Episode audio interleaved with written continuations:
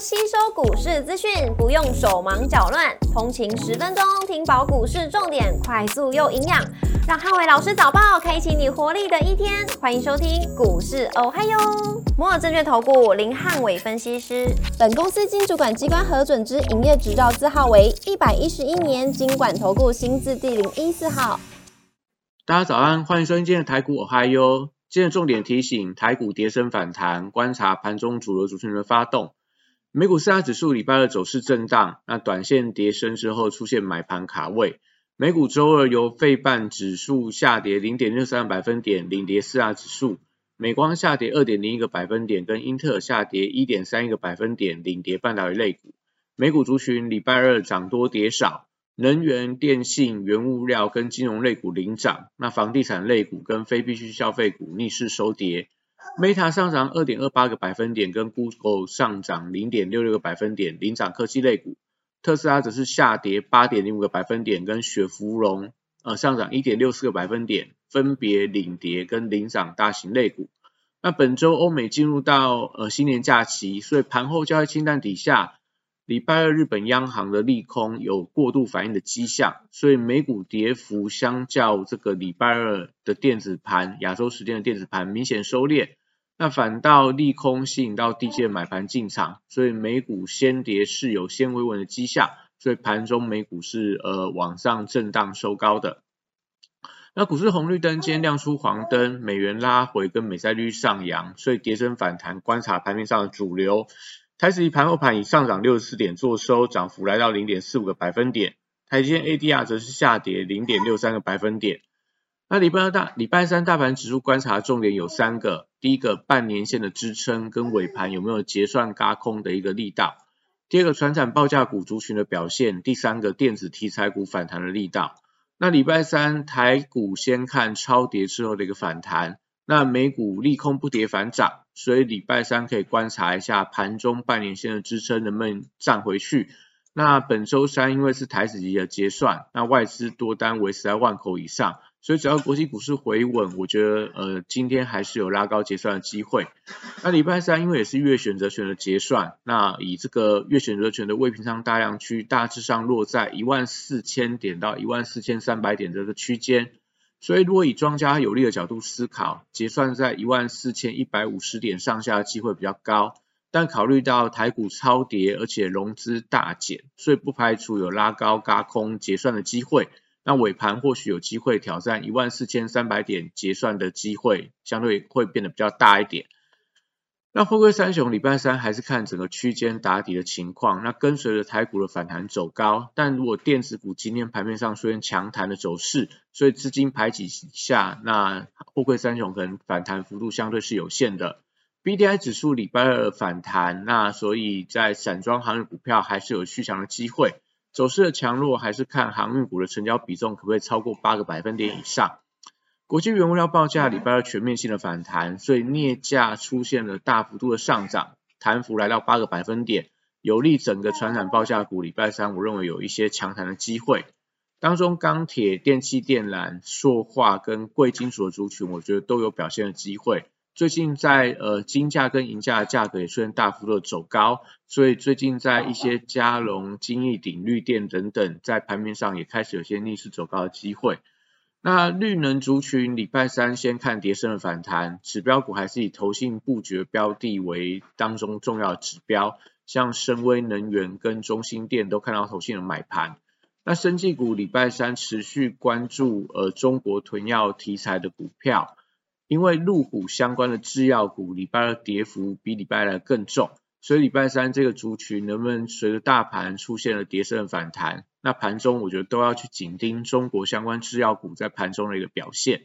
那防疫用品的股票短线上看到资金的卡位，所以像这个口罩啊，还有这个橡胶手套、恒大、康拉香、南地、深丰，甚至说在一些耳温枪，还有这个 MCU 晶片等等，那最近看起来有一些所谓资金的买盘，但是我建议还是大家以这种。有业绩题材的医材、医美跟保健食品，因为他们有具备实际的业绩，所以生技股我觉得这些股票相对操作起来安全性比较高。那加上说新药股最近回档的幅度都还蛮深的，所以也可以留意到，如果说资金从这个原料药、学苗出来的话，新药股有没有机会出现跌升的反弹？那汽车零组件，呃，礼拜三也随着大盘出现了回温反弹的格局。那电池族群最近也出现一些反弹的力道，所以可以观察一下电池股昨天该弹而不弹，那今天有没有续弹的一个空间？那只是说在特斯拉的股价破底的过程里面，相关特斯拉概念股可能呃走势，我觉得还是会比较偏弱一点。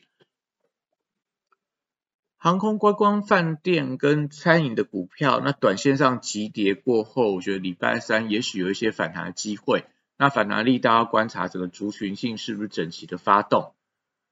礼拜三电子股先看跌升的反弹，那美股科技股的跌势放缓，放缓出现回弹，所以大型电子股跟高价股短线跌升之后，或许有一些反弹的机会。那指标股留意到 A、B、F 三雄反弹力道，跟高价股有没有买盘的回流。台积电一定要稍见回稳，所以礼拜三台积电观察半年线有没有站上。如果尾盘要发动轧空的走势的话，台积电将会是最重要的关键，连带叠升的半导体族群都有反弹的机会。那安控股要留意到整个法人筹码开始松动，所以高位接跌破了十线跟月线的支撑，整个安控族群整理时间开始延长。那接下来的族群同样高档开始出。出现补跌，所以指标股创意周三不可以续跌，因为礼拜二出现了比较明显的黑 K 破线，所以如果说创意礼拜三续跌的话，可能高档做头不利整个后续的表现。那成熟制成相关的细材股票，类似智源啊，呃这个金利科等等，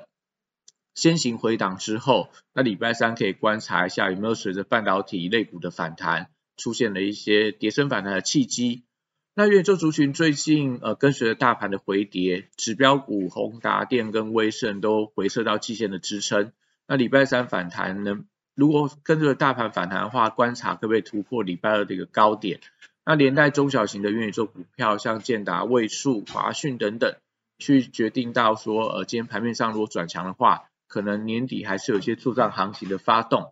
那军工股礼拜三轮动的过程里面，先看跌升的反弹。那短线跌破了月线支撑以后，技术面具备一些反弹的机会。电商股跟电子支付股最近还是强势的表态，像在九一 APP，像在这个呃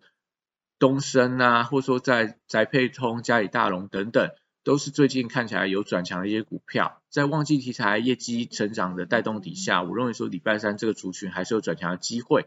那虚拟货币的价格在礼拜二出现了一些反弹，所以板卡股在短线上超跌以后，或许在今天盘面上看一下有没有强弹的机会，像在立讯、汉台、呃立台、汉讯、华勤等等，我觉得都是今天盘面上可以留意到的标的。那因为这个游戏股部分旺季题材热度还是不退，所以最近整个族群得到法人青睐，资金开始有些流入的迹象，像在这个星象啊。还有在这个九月，呃，这个所谓的大禹之等等，我觉得年底在这个族群，呃，应该都有机会，游戏股部分有机会都维持一些强势轮动的格局。那以上是今天的台股哎呦，祝大家今天有美好顺心的一天。立即拨打我们的专线零八零零六六八零八五零八零零六六八零八五摩尔证券投顾林汉伟分析师。本公司经主管机关核准之营业执照字号为一百一十一年经管投顾新字第零一四号。新贵股票登录条件较上市贵股票宽松，且无每日涨跌幅限制。投资人应审慎评估是否适合投资。本公司与所推荐分析之个别有价证券无不当之财务利益关系。本节目资料。仅供参考，投资人应独立判断、审慎评估，并自负投资风险。